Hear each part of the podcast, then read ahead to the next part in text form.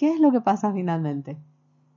No, eso, eso es falso. En, toda, en todas las ciudades del mundo existen, en todas las principales ciudades del mundo existen este tipo de sistemas que se van inclusive popularizando, ¿verdad? Porque son trenes ligeros, se les llama, justamente para que no cree un impacto negativo en el tránsito y este, a las zonas urbanas. Esto permite conexión entre ciudades y estos sistemas entran sin ningún problema hasta el centro urbano e inclusive se mezclan con el tráfico a nivel tranviario. Entonces, el punto de vista tecnológico, absolutamente no tiene ninguna ningún sentido decir que no es compatible. Justamente la tecnología esta se está, este, se está desarrollando para que sea compatible. Y por otro lado, el tema de llegar al centro es importante, ¿verdad? Porque justamente de esto se trata de colocar a pasajeros entre, entre los centros urbanos de tal forma no tener necesidad de transbordos.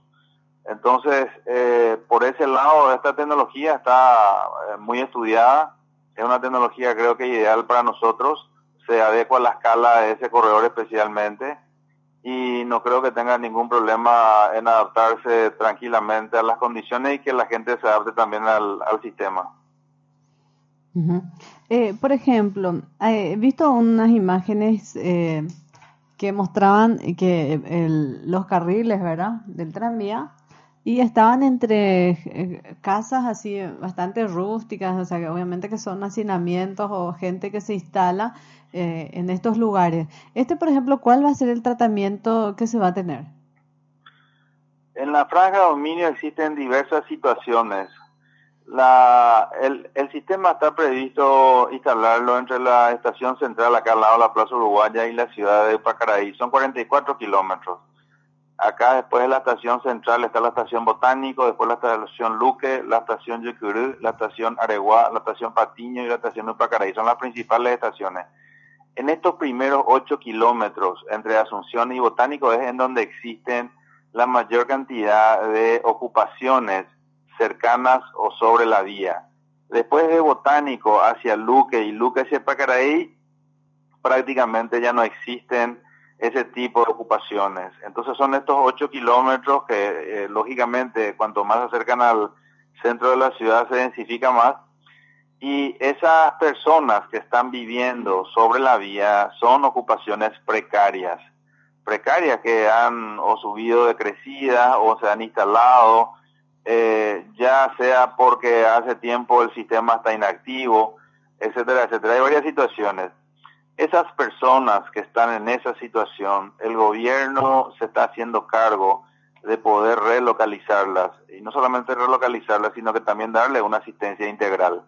Entonces nosotros creemos que con esas personas relocalizadas, nosotros vamos a comenzar a tener los espacios suficientes en estos 8 kilómetros para poder acceder hasta la estación central.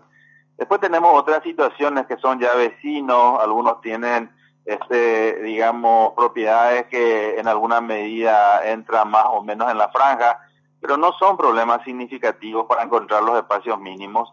Entonces, lo que estamos haciendo ahora es un trabajo con las secretarías sociales del gobierno para poder encontrar una solución en la relocalización de las familias que están sobre la vía o muy cerca de la vía. Esa es la situación y estamos teniendo ese, esa problemática en estos ocho kilómetros principalmente.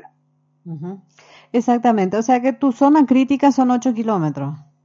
Solamente este acceso, inclusive dentro de los ocho kilómetros, otra vez no es que sean todos los ocho kilómetros, ¿verdad? es una expresión. ¿Perdón? Es una expresión, digo, o sea, en ese tramo. Exactamente, dentro de los 8 kilómetros existen situaciones de vuelta, ¿verdad? En donde existen tramos o subtramos que tienen disponibilidad, no hay problema, y otros que están un poco densificados en cuanto a esas ocupaciones que se han ido asentándose eh, cerca o sobre la vía. Pero este, este, yo, yo particularmente pienso que, que es una cuestión que el gobierno este, se está responsabilizando y hay un compromiso de atender socialmente esta problemática en este, en este tramo y tratar de ir solucionando y encontrando los espacios.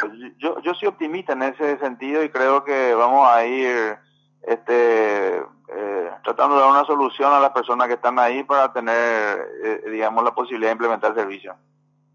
Exactamente. Y ya por último, eh, nada de preocuparnos entonces, o sea, uno puede convivir perfectamente con el tren, eh, con el tema de las, eh, las ciudades, no es necesario preocuparse en demasía, teniendo en cuenta que hay experiencia en otros países también.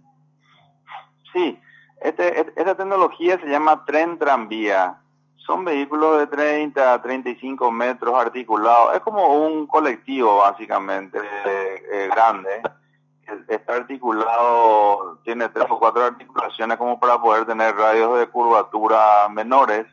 Entonces pueden entrar. La idea luego es que esto se proyecte de la estación central y en algún momento llegue hasta el puerto de la ciudad y que salga de vuelta por una de las calles tradicionales de los tranvías, como Estrella, por ejemplo, en forma este, totalmente compatible con el tráfico, ¿verdad? Porque uno, uno va a una ciudad, bueno, en Europa ya te han acostumbrado a esto hace años y ahí tienen sin ningún problema conviven los peatones con este, este, con este tipo de vehículos. Eh, son vehículos eléctricos silenciosos de, este, que puede bajarse uno en la vereda porque tienen este piso bajo y este por sobre todo con velocidades mínimas en áreas urbanas no genera un riesgo significativo. O sea, no preocuparse, o sea, ver simplemente lo que pasa afuera. Pues yo entiendo a veces también la preocupación de la gente, ¿no? Uno le tiene miedo también a lo que no conoce, o por ahí pensaba de que eh, a mí, honestamente, me parece más peligrosa gente en, moto por la ciudad que el tranvía. O sea, así nomás eh, uno tiene un vehículo y anda siempre tomando las medidas correspondientes de, en cuanto a la conducción, de frenar cuando viene algo. Y se supone que en algunos tramos que va a pasar el, el tranvía, o sea, el tren, sí se van a tener, obviamente, la señalización. Evidente que esto se va a tener en cuenta. Claro, eh, los cruces de las avenidas o las calles de estos vehículos generalmente se manejan con semáforos comunes y con algún tipo de, sonido especial o de luz como para señalar que está pasando. Las frecuencias en hora pico de estos vehículos podrían ser entre 5 a 7 a 8 minutos. Entonces, este, eh, se puede manejar semafóricamente los cruces en los cruces más problemáticos o digamos más densos, por llamarlo así, ahí podríamos tener algún tipo de este, cruza desnivel, ¿verdad? En donde de hecho el vehículo puede cruzar por abajo, o por arriba del tráfico común. Pero eso son cuestiones técnicas que uno va, este, digamos, diseñando de acuerdo a las necesidades y el tráfico se va acostumbrando. O sea que tampoco es uno de esos trenes largos que uno está acostumbrado a ver en retiro o en algunas otras estaciones grandes, que cuando viene, digamos, tienen más de 60, 70, 80 metros. Entonces estos son trenes adaptables a las situaciones urbanas y es importante de que accedan hasta el centro de la ciudad y que conviva, digamos, con el tráfico vehicular de tal forma a dar una opción, a una alternativa de transporte que va a ser mucho más eficiente que eh, evidentemente lo usen. Así mismo es. Y bueno, así es que ojalá llegue y eh, aseguramos entonces, e insistimos, se puede convivir eh, sin ningún inconveniente con estos trenes, es adecuarnos, uno tiene miedo, o sea, siempre le, le, le asusta lo nuevo, pero hay que adaptarse, ¿verdad? Si uno ve ejemplos en otros países que creo que lo que menos trae problemas eh, son los trenes. Totalmente, porque tienen vías especiales, específicas, eh, vías que en, algunos casos en algunos casos está diferenciado el tráfico, eh, tienen mejores niveles de seguridad, tienen este, mejor eficiencia en el transporte, o sea que hay una serie de beneficios muy importantes, por eso es que estos estos vehículos están este, expandiendo, desarrollando rápidamente y cada vez son más las ciudades tipo nuestra ciudad que tiene una área metropolitana grande que van adoptando estas soluciones. Y sí, no nos queda de otra también, o sea, porque finalmente si es que vamos a dar todo el gusto, digo, siempre le vamos a encontrar que primero eh, no están de acuerdo y pues son los que más van a utilizar, es así, e, ese es el proceso, ¿no? Así mismo. Bueno, muchísimas gracias por este tiempo, Roberto Salinas. Por favor, cuando guste, gracias. Hasta luego, Roberto Salinas, presidente de Ferrocarriles del Paraguay. O sea, no hay que tener miedo. Se puede